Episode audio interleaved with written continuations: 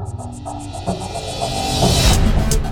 In jedem Fall haben wir eine Vorgangsbearbeitung ohne Medienbrüche. Das heißt also, die Dokumente kommen elektronisch rein, werden elektronisch in die Akte genommen, werden dort verarbeitet, bearbeitet. Die Kolleginnen und Kollegen und die Richter können Notizen zu den Akten anlegen, sie können ergänzende Dokumente anfügen, sie können aus den Akten heraus recherchieren in Rechtsprechungsdatenbanken oder ähnliches und können auch Informationen teilen mit anderen. So auch die Bearbeitung effektiver und moderner gestalten. Im Namen der Podcast-Folge ergeht folgende Begrüßung. Hallo. Heute geht es um die Zukunft der Justiz. Die wird nämlich elektronisch. Was man von der deutschen Justiz wahrscheinlich nicht weiß, ist, dass sie einer der größten Papierproduzenten des Landes ist. Unmengen an Akten müssen teilweise mehr als 50 Jahre aufbewahrt werden. Doch mit den Papierakten soll bald Schluss sein. Der Weg führt zu einem elektronischen Rechtsverkehr mit Nutzung einer elektronischen Aktenführung. Dafür braucht es eine digitale Infrastruktur, die die Massen an elektronischen Daten zentral und einheitlich bereitstellt. Ich bin Carmen Henschel und gemeinsam finden wir in dieser Podcast-Folge heraus, wie elektronische Justiz in Zukunft aussehen wird, welche Vorteile sie mit sich bringt und wie die Technologie dahinter funktioniert. Born to Transform. Für jedes Problem eine digitale Lösung.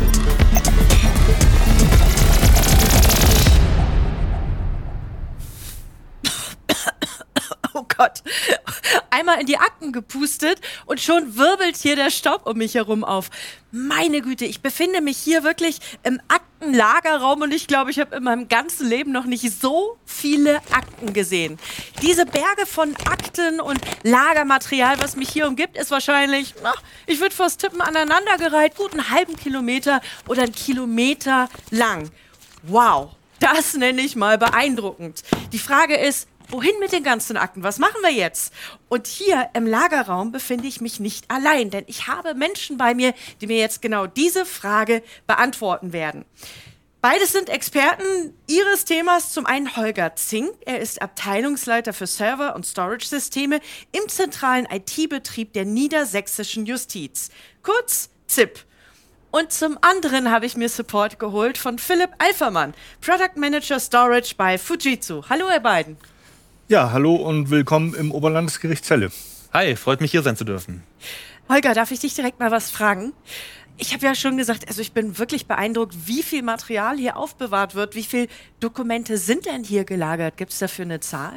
Also das hier ist nur ein kleiner Ausschnitt der gelagerten Dokumente. Das ist ein kleiner Ausschnitt. Die, genau, das Archiv, das Aktenarchiv des Oberlandesgerichts ist über die Stadt Celle verteilt in mehreren Gebäuden. Wir sehen hier nur einen kleinen Ausschnitt davon. Wir haben hier allein in Rechtssachen liegen hier über 180.000 Verfahren Verfahren heißt immer ein oder mehrere von diesen Aktenbänden und die müssen dann halt 30 Jahre aufbewahrt werden. Hier in dem Bereich, wo wir sind, haben wir auch Akten aus dem Personalbereich, die müssen bis zu 100 Jahre aufbewahrt werden. Ja, Wahnsinn. Jetzt finde ich mich schon kaum in der Ordnerstruktur meines PCs zurecht und ich frage mich, wie behält man denn bei, bei diesen Papierbergen noch die Übersicht? Das ist ja ganz ähnlich. Wenn wir uns mal so eine Ordnerstruktur angucken und so ein Fach hier angucken, dann sehen wir, dass hier auf den Akten Aktenzeichen drauf sind. Ah, da sehe ich, es ist wirklich dick mit Staub gezogen. Ja, das ist ein Aktenzeichen und da steht immer, wann die weggelegt wurden in das Archiv. 1990 und aufzubewahren bis 2041. Ja, genau. Sabralot. Das sind also die schon noch länger auf, also das sind die jüngeren Akten. Wenn wir in den anderen Raum gehen, gleich da sehen wir Akten, die jetzt ja. in den, diesem oder nächsten Jahr ausgesondert werden. Und das ist noch ein bisschen beeindruckender meines okay. Erachtens. Ja, jetzt machst du mich neugierig. Gucken wir mal rüber. Okay, man muss hier sich ein bisschen bücken und lang robben, wollte ich ja, schon sagen. Wir befinden uns hier auf im Dachgeschoss des Oberlandesgerichts und das äh, Gebäude hier ist ich, aus dem Jahre 1870 bis äh, 1911 gebaut und dementsprechend ist auch der Fußboden okay. und die ganzen Balken hier. Und wenn wir uns mal so eine Akte hier rausholen, ja. hier und dieser hier können Sieht wir aus, als ob sie gleich auseinanderfällt. Genau. da sehen wir, dass sie 1935 eröffnet wurde ja. und 1948 weggelegt wurde. Mhm. In Sütterlin-Schrift geschrieben. In Sütterlin-Schrift geschrieben. Bei dieser Akte sehe ich jetzt kein Aussonderungsdatum, aber wenn wir uns hier mal angucken, Diese Akte hier, die ist weggelegt 1975 und muss 2026 ausgesondert werden. Ja. Und ja gut, man muss jetzt nochmal genau schauen. Da kann man das sehen. Aber anhand der Aktenzeichen und der Fächer und des Jahres sind diese Akten wieder auffindbar. Und die Kolleginnen und Kollegen hier aus dem Haus, die wissen sehr zielgerichtet, wo sie hingehen müssen, wenn sie eine Akte suchen. Müssen ein gutes Gedächtnis haben. Und eine gute Systematik. Ja. Das soll es ja alles irgendwann nicht mehr geben, diese Berge von Papier. Es soll digital werden und elektronisch. Sag mal, Philipp, deine Antwort vielleicht auf den technischen Aufbau eines Storage Grids bezogen und ja, Holger in Bezug auf die gesamte Digitalisierung der Justizprozesse. Wie lange dauert eine komplette Umstellung? Also grundsätzlich so ein System aufzubauen ist gar nicht so schwierig oder langwierig. Also da braucht man vielleicht je nach Größe Tage bis wenige Wochen. Aber um wirklich von Anfang an, von der Beratung über einige Tests hinweg, die vielleicht einige Monate andauern, bis hin, bis es wirklich produktiv läuft, können schon mal einige Jahre vergehen. Philipp, du bist Experte für die technische Umsetzung. Klar, das ist so dein Denkku. Darauf gehen wir auch später noch ein. Aber Holger, von dir würde ich gerne noch mal wissen, warum ist das Lagern von Akten und Dokumenten in Papierform problematisch? Weil das hält sich doch so schön. Guck mal, das besteht ja alles noch. Naja, einerseits braucht man unheimlich viele Quadratmeter, um diese Akten alle irgendwo lagern zu können. Und das Könnte man ein schönes Schwimmbad stattdessen hier reinsetzen. Da kann man. Zum Zweiten, äh, wie man sich vorstellen kann, ist es auch eine ganz erhebliche Brandlast für so ein, sage ich mal, historisches Gebäude wie das Oberlandesgericht Celle. Und zum Dritten ist es auch sehr personalaufwendig. Es müssen jedes Jahr Durchläufe stattfinden, wo Akten ausgesondert werden. Es gibt bestimmte Situationen, wo einzelne Aktenbestandteile aus den Akten entnommen werden müssen im Laufe der Lagerzeit. Und das ist sehr aufwendig. Und dann kommt noch dazu, dass von Zeit zu Zeit auch auf alte Verfahren zurückgegriffen werden muss und dass man sich alte Akten nochmal kommen lassen muss. Und das heißt, immer jemand von der Geschäftsstelle oder aus dem Gericht muss jemand hierher und muss halt diese Akte raussuchen und dann wieder vorlegen. Gegebenenfalls entstauben und so und Ja. desinfizieren. Ich würde gerne noch mal auf dieses Programm zu sprechen kommen, das die Justiz in Niedersachsen digitalisieren sollen. Hat auch einen Namen. E-Juni heißt es und steht für Elektronische Justiz Niedersachsen. Und um dieses Ziel zu erreichen, wurde das Programm ja in mehrere Phasen eingeteilt. Holger, da mal Frage an dich. Welche sind das denn? Was sind das für Phasen und in welcher Phase befindet sich Niedersachsen gerade? Was ist der Status quo? Dieses E-Juni-Programm ist in 2017 bereits begonnen worden mit den Vorbereitungen und soll bis Ende 2025 abgeschlossen werden, weil das ist der Zeitpunkt, an dem die gesetzliche Vorgabe gilt, dass es dann aktiv sein soll, die elektronische Akte und auch der elektronische Rechtsverkehr. Unser Auftraggeber, das Justizministerium, hat mit dem zentralen IT-Betrieb Programmphasen vereinbart und Ziele definiert. Die ersten Programmziele sind Aufbau der Infrastruktur. Klar, man muss erstmal irgendwas haben, um dann auch die Anwendungen und die Programme darauf laufen zu lassen. Im Moment befinden wir uns in einer Phase, wo wir Programme schon ausrollen, wo wir die elektronische Akte schon ausrollen, wo wir schon den elektronischen Rechtsverkehr ausrollen. Das geht Stück für Stück und es ist ein sehr langer Prozess noch. Du hast es gerade schon angesprochen. Im Juli 2017, um es vielleicht noch mal konkret zu machen, wurde das Gesetz zur Förderung des elektronischen Rechtsverkehrs beschlossen. Und das besagt konkret, dass Gerichte die Pflicht haben, bis Ende 2025 die elektronische Akte einzuführen. Welche Vorteile bringt das denn noch mit sich, außer dass man jetzt nicht immer hier so nach oben gehen muss? Ja, gut, also in jedem Fall haben wir eine Vorgangsverarbeitung ohne Medienbrüche. Das heißt also, die Dokumente kommen elektronisch rein, werden elektronisch in die Akte genommen, werden dort verarbeitet, bearbeitet. Die Kolleginnen und Kollegen und die Richter können Notizen zu den Akten anlegen, sie können ergänzende Dokumente anfügen, sie können aus den Akten heraus recherchieren in Rechtsprechungsdatenbanken oder ähnliches und können auch Informationen teilen mit anderen. So auch die Bearbeitung effektiver und moderner gestalten. Jetzt haben wir über die Vorteile gesprochen. Welche Herausforderungen sind denn damit verbunden? Ja, eine der größten Herausforderungen war die Bestimmung des Mengengerüstes. Wie groß muss ich die Infrastruktur eigentlich aufbauen?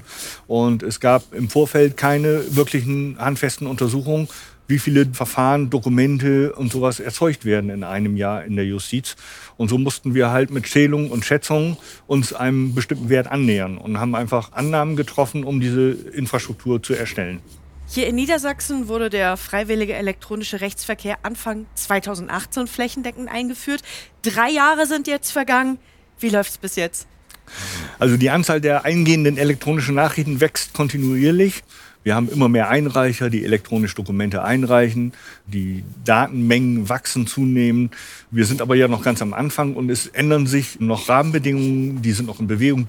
Aber wir sind gut und flexibel mit NetApp Storage Grid Objektspeicher aufgestellt. Wir haben, glaube ich, da auf das richtige Pferd gesetzt. Um generell die bestmögliche Entscheidung im Strafverfolgungsprozess treffen zu können, müssen relevante Informationen mittels neuer Tools und Methoden effizient aufbereitet, ausgewertet und geteilt werden. Fujitsu bietet über die Speichermöglichkeiten hinaus weitere innovative und digitale Lösungen im Bereich der inneren Sicherheit und Justiz an. Das Public Safety Ecosystem, ein Lösungsportfolio aus Software, Hardware und kompetenter Beratung, wurde in enger Abstimmung mit praxiserprobten Beamtinnen entwickelt, um deren Arbeitsalltag zu erleichtern. Mehr Informationen finden Sie auf der Public Safety Webseite von Fujitsu. Philipp, Ihr habt die elektronische Justiz erstmals für das Bundesland Niedersachsen in Angriff genommen. Wie ist denn so die Nachfrage bei anderen Bundesländern? Sind die auch schon auf Fujitsu zugekommen oder wie sieht da der Bedarf aus? Ja, also Niedersachsen ist tatsächlich Vorreiter, was dieses Thema betrifft. Jedes Bundesland ist selbst dafür verantwortlich, wie die gesetzlichen Vorgaben umgesetzt werden. Deswegen gibt es verschiedenste Ansätze und verschiedenste Lösungen heute schon. Einige davon auch mit uns. Aber gerade hier das Beispiel in Niedersachsen ist ein gutes, eben weil es von sehr guter Zusammenarbeit geprägt ist. Und ich habe auch schon mir sagen lassen, dass auch andere Bundesländer an den Ergebnissen aus dem Projekt hier interessiert sind. Und also aus meiner Sicht kann man das dann durchaus als Blaupause oder Referenz weiterverwenden. Das glaube ich, dass das ein interessantes Rollout ist. Auf jeden Fall. Von Holger haben wir jetzt schon einen Einblick bekommen, was genau hinter der elektronischen Justiz steckt und welche Vorteile die Digitalisierung der Daten für die Zukunft hat. Und natürlich auch, inwieweit es in Niedersachsen schon umgesetzt wird. Ja, dann lass uns doch mal in einen Sitzungssaal gehen. Dann können wir unser Gespräch noch etwas vertiefen. Oh ja, ein Sitzungssaal. Ich glaube, ich war noch nie in einem Sitzungssaal. Nein? Nein. Wir müssen ganz ins Erdgeschoss so. runter. Das sind ganz schön steile Treppen. Mhm. In Neubauten gibt es flache Treppen, aber das hier ist ja ein historisches Schätzchen. Ein sehr hübscher so, wir, Ort. Gucken, wie wir am besten runtergehen hier. Wie viele Menschen arbeiten hier? So etwa 400. Ist auch das größte Oberlandesgericht in Niedersachsen. Ja. Wir haben ja drei Stück. Aber die verwinkelten Gebäude daneben, die gehören nicht mehr alle dazu. Doch, oder? die gehören alle die, dazu. Alles, das okay. gehört alles noch dazu. Aha. Der Bereich. Das ist dieser moderne Erweiterungsbau hier hinten. Das Hochhaus ist aus den 50ern. Mhm. Und ähm, das hier ist noch der sogenannte Sicherheitstrakt. Mhm. Ja, wir äh, befinden uns jetzt hier in einem modernen Sitzungssaal, der in diesem Jahr gerade erst fertiggestellt wurde nach der großen Renovierung im Oberlandesgericht Celle.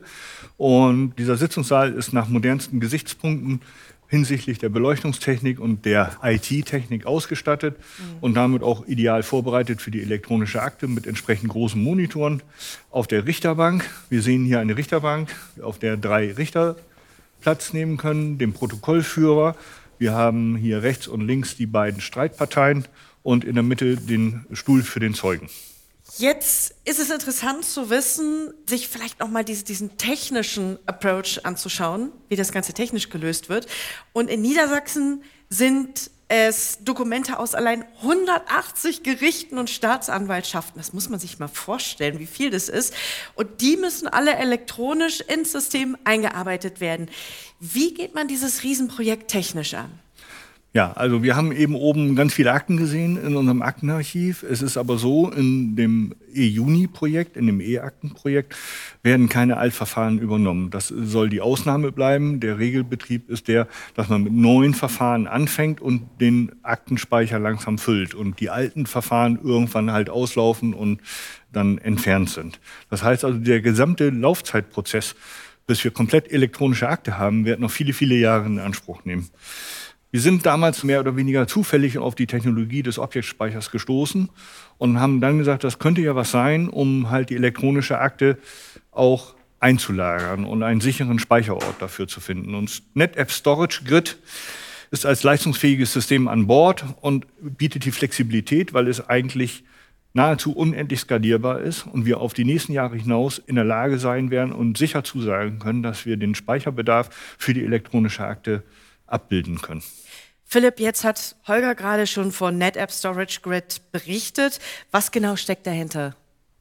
Ja, also Storage Grid als solches ist im Grunde erstmal nur ein Stück Software, ja, in dem natürlich jede Menge Intelligenz steckt. Und durch diese Software wird ein sogenannter Objektspeicher gebildet, der halt Daten nicht einfach nur auf eine Festplatte schreibt, sondern das Ganze eben in diesen namensgebenden Objekten ablegt. Und ein Objekt kann dabei irgendetwas x-beliebiges sein, ja, ein Foto, ein Video oder eben auch die Dokumente, die wir gerade gesehen haben.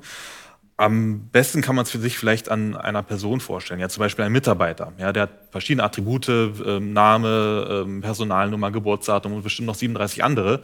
Und dieser Datensatz wird dann einfach in einem sogenannten Objekt abgelegt und zusammenhängend abgespeichert. Ja, und das Storage Grid als solches selbst kümmert sich dann nur um das Management dieser Datensätze, mhm. was uns eben in die glückliche Lage versetzt, verschiedene Funktionen wahrzunehmen, wie zum Beispiel besonders effiziente Suchalgorithmen oder eben die effiziente Speicherverwaltung, die damit einhergeht. Und dass es eben deutlich performanter ist, als jetzt irgendwie auf den Dachboden zu gehen und Akten durchzublättern. Das glaube ich. Vielleicht schauen wir uns einfach mal ein Beispiel an, damit wir uns das Ganze besser vorstellen können. Also gehen wir mal davon aus, es gibt einen neuen Fall, okay? Und der soll jetzt in den elektronischen Rechtsverkehr integriert werden. Wie sieht da der technische Ablauf aus? Also ich kann das nur stark vereinfacht darstellen, weil der Vorgang sehr komplex ist. Aber ein Schriftsatz geht zum Beispiel elektronisch ein über die elektronische Post. Zunächst wird natürlich geprüft, ob es schon ein dazu passendes Verfahren gibt. Man durchsucht das Dokument nach Aktenzeichen beispielsweise. Und wenn man feststellt, es gibt schon ein Aktenzeichen in diesem Dokument, dann kann man dieses eingehende Schriftstück direkt einer Akte zuordnen. Wenn das nicht der Fall ist, dann wird halt eine neue Akte erstellt und wird im Objektspeicher angelegt, um genau zu sein in der Fachanwendung, die die elektronische Akte abbildet. Ist dann so eine Akte vorhanden, können jederzeit zu dieser Akte Schriftstücke hinzugefügt werden. Die Sachbearbeiter können Notizen anfügen oder können halt auch eigene Aktenauszüge erstellen. Holger, ihr seid jetzt ständig in Austausch mit Fujitsu und NetApp. Welche Dinge waren euch wichtig bei der Umsetzung? Was ist da so oben in eurer Prio-Liste? Ja, neben den technischen Dingen wie eine sehr gute Performance des Speichers, eine flexible Skalierbarkeit und eine hohe Sicherheit des Speichersystems ist es natürlich wichtig, auch gute Partner an der Seite zu haben mit Fujitsu und NetApp, die einem mit Rat und Tat zur Seite stehen und ermöglichen, überhaupt so ein Projekt in der Größenordnung umzusetzen. Was läuft denn bereits elektronisch ab und was noch nicht? Der Postein- und Ausgang in die zentrale Struktur ist umgesetzt. Wir hatten zunächst in, in, den Behörden eine dezentrale Struktur, so dass halt die Post in den Behörden einzeln eingegangen ist. Das wird derzeit gerade alles zusammengefügt und wird zentralisiert. Wir haben einige Pilotgerichte, die auch die elektronische Akte tatsächlich schon verwenden, auch in einem relativ frühen Stadium noch an der Stelle. Und wir haben eine elektronische Akte für Verwaltungsangelegenheiten. Das ist ein anderes Programm, das auch den Objektspeicher im Hintergrund nutzt, weil das ist eine der Vorteile. Ich kann mehrere Applikationen benutzen, die den Objektspeicher gemeinsam nutzen. Und auch die elektronische Verwaltungsakte ist schon flächendeckend im Einsatz. Die Sicherheit des Systems hast du gerade beschrieben, Philipp. Wie kann man so eine Infrastruktur absichern? Ja, so ein großer Teil ist da natürlich immer, wenn man über Sicherheit spricht, auch die menschliche Komponente. Ja, das ist die eine Seite der Medaille. Ja, eins der meistverbreitesten Sicherheitsrisikos ist immer noch das sogenannte Social Engineering. Rein technisch allerdings sorgt man dafür, dass die Daten natürlich in erster Linie geschützt werden durch Verschlüsselung zum Beispiel oder verschiedene andere Mechaniken dass sie aber mindestens im Falle eines Falles wiederhergestellt werden können. Ja, das kann man zum Beispiel dadurch machen, dass man Teile der Daten an einen anderen Standort auslagert oder ein anderes System überträgt und damit einen kompletten Verlust von Daten dementsprechend vorbeugt. Digitale Zeiten sind agile Zeiten und ich stelle mir vor, die Umstellung zur elektronischen Justiz ist auch eine dynamische. Wo können denn in Zukunft vielleicht noch so Probleme auftauchen, die man jetzt vielleicht noch gar nicht sehen kann? Ja, die also Probleme lauern natürlich hinter jeder Ecke. Also ich glaube, uns, uns allen ist, ist bekannt, dass vor allem in so großen Projekten niemals alles glatt geht. Bei Veränderungen von einem analogen zum digitalen Prozess ist natürlich auch immer wichtig, dass die Mitarbeiter das wirklich auch akzeptieren. Und wenn man jetzt von der technischen Seite drauf guckt, sehe ich da aktuell eigentlich weniger Risiken, weil wir hatten es gerade schon auch gehört, die Leistung und Kapazität des Systems ist bei weitem noch nicht ausgereizt. Und die technischen Grenzen können noch deutlich weiter gesetzt werden. Und ja, ich bin sicher, dass wir da auch für unbekannte Herausforderungen zusammen noch eine Lösung finden werden. Das hier sind ja echte Gerichtssäle. Hier wird ja wirklich Recht gesprochen. Welche Art von Prozessen werden denn hier im Oberlandesgericht Celle behandelt? Das Oberlandesgericht Celle ist Teil der ordentlichen Gerichtsbarkeit in Deutschland und vor allem in der Zuständigkeit für zivilrechtliche Streitigkeiten. Das macht mit Sicherheit den größten Teil hier aus. Wir haben dann noch das Familienrecht hier und das Strafrecht in der Zuständigkeit. Zum Bezirk des Oberlandesgerichts Celle gehören sechs Landgerichte und 41 Amtsgerichte, für die das Oberlandesgericht nicht nur das Rechtsmittelgericht ist, sondern auch die verwaltende Behörde. In erster Instanz ist das Oberlandesgericht Celle auch zuständig für die Bearbeitung von Staatsschutzdelikten, was wir vorhin schon auf dem Flur mhm. gesprochen haben, sowas wie so ein Terrorismusverfahren. Ja, und nicht zu vergessen ist auch der zentrale IT-Betrieb mit einer großen Abteilung hier, nämlich dem Technischen Betriebszentrum hier im Oberlandesgericht Celle angesiedelt. Und wir führen zwar keine Rechtsprozesse durch, aber dafür Eitelprozesse. Für Neugierige, was war denn heute schon los? Was stand auf der Agenda? Ja, ich habe hier so einen Terminzettel, die hängen immer aus draußen an den Seelen und wir können ah. gucken, dass hier heute bis äh, von eigentlich Ach, der nee. Tag schon gut Sieht ja aus wie ein Schulstundenplan. So, so ungefähr ist das halt. Um 9 Uhr haben wir begonnen und haben mhm. halt den ganzen Vormittag bis um 12 Uhr hier Verhandlungen gehabt. Mhm. Ähm, man sieht hier die Parteien, wer gegen wen ist. Man sieht in der Regel nicht, worum es geht, weil das wird halt in der Verhandlung mhm. dann besprochen oder ist halt in den Schriftsätzen bekannt. Aber es ist halt gute Mischung mhm. von Firmen, privaten Personen, öffentlichen Einrichtungen. Ein Abbild der Gesellschaft. Ein Abbild der Gesellschaft. Ja. Und zurück zur Justiz der Zukunft. Wie wichtig ist denn die Akzeptanz der Mitarbeiterinnen und Mitarbeiter für die digitale Umsetzung? Ja, die Akzeptanz für die Mitarbeiterinnen und Mitarbeiter ist natürlich sehr wichtig und äh, absolute Voraussetzung, um so ein Projekt durchführen zu können. Wir haben in diesem ganzen Projekt von Anfang an auch Beiräte und Unterstützung aus dem Bereich der Anwender gehabt durch verschiedene Arbeitskreise.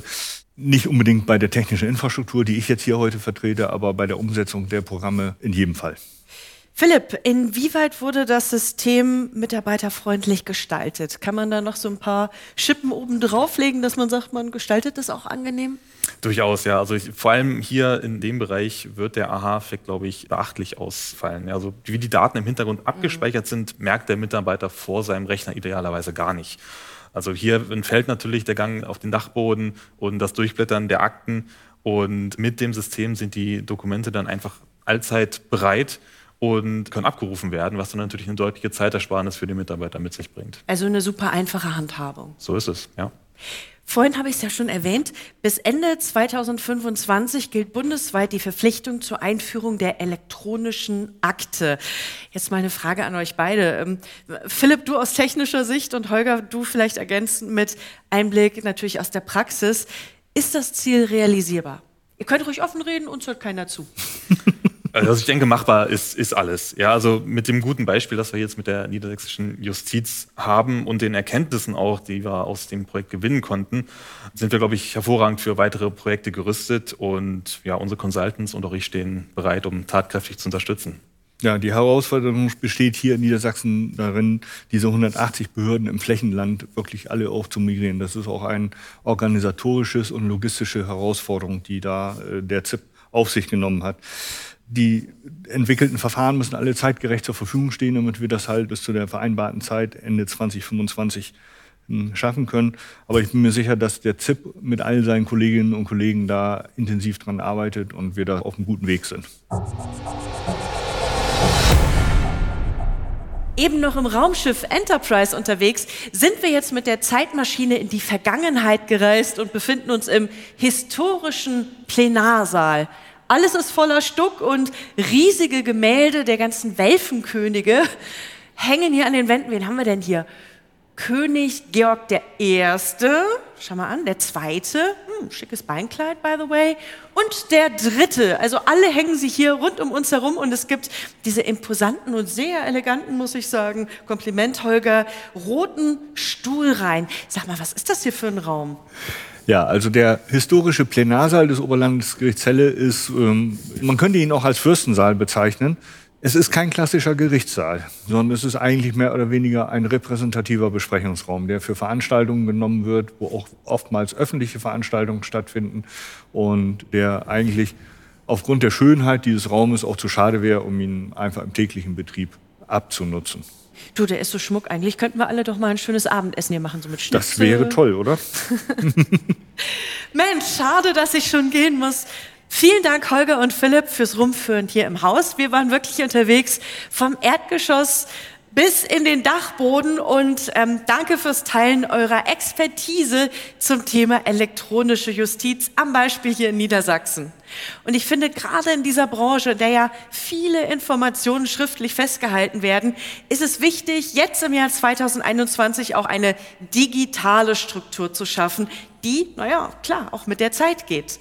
Der Grundstein dafür ist gelegt, dass bis Ende 2025 Kommunikation und Arbeitsweise elektronisch funktionieren. Und das, Achtung, deutschlandweit.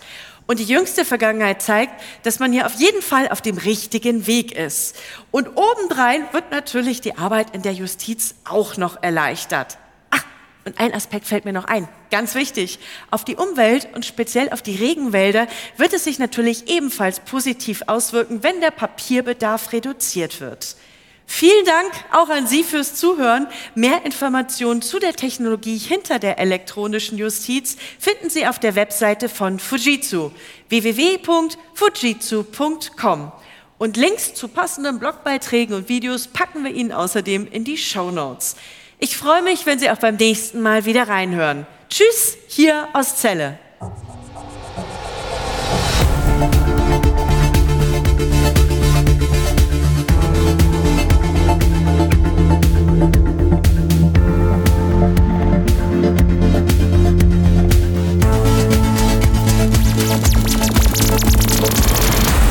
Born to Transform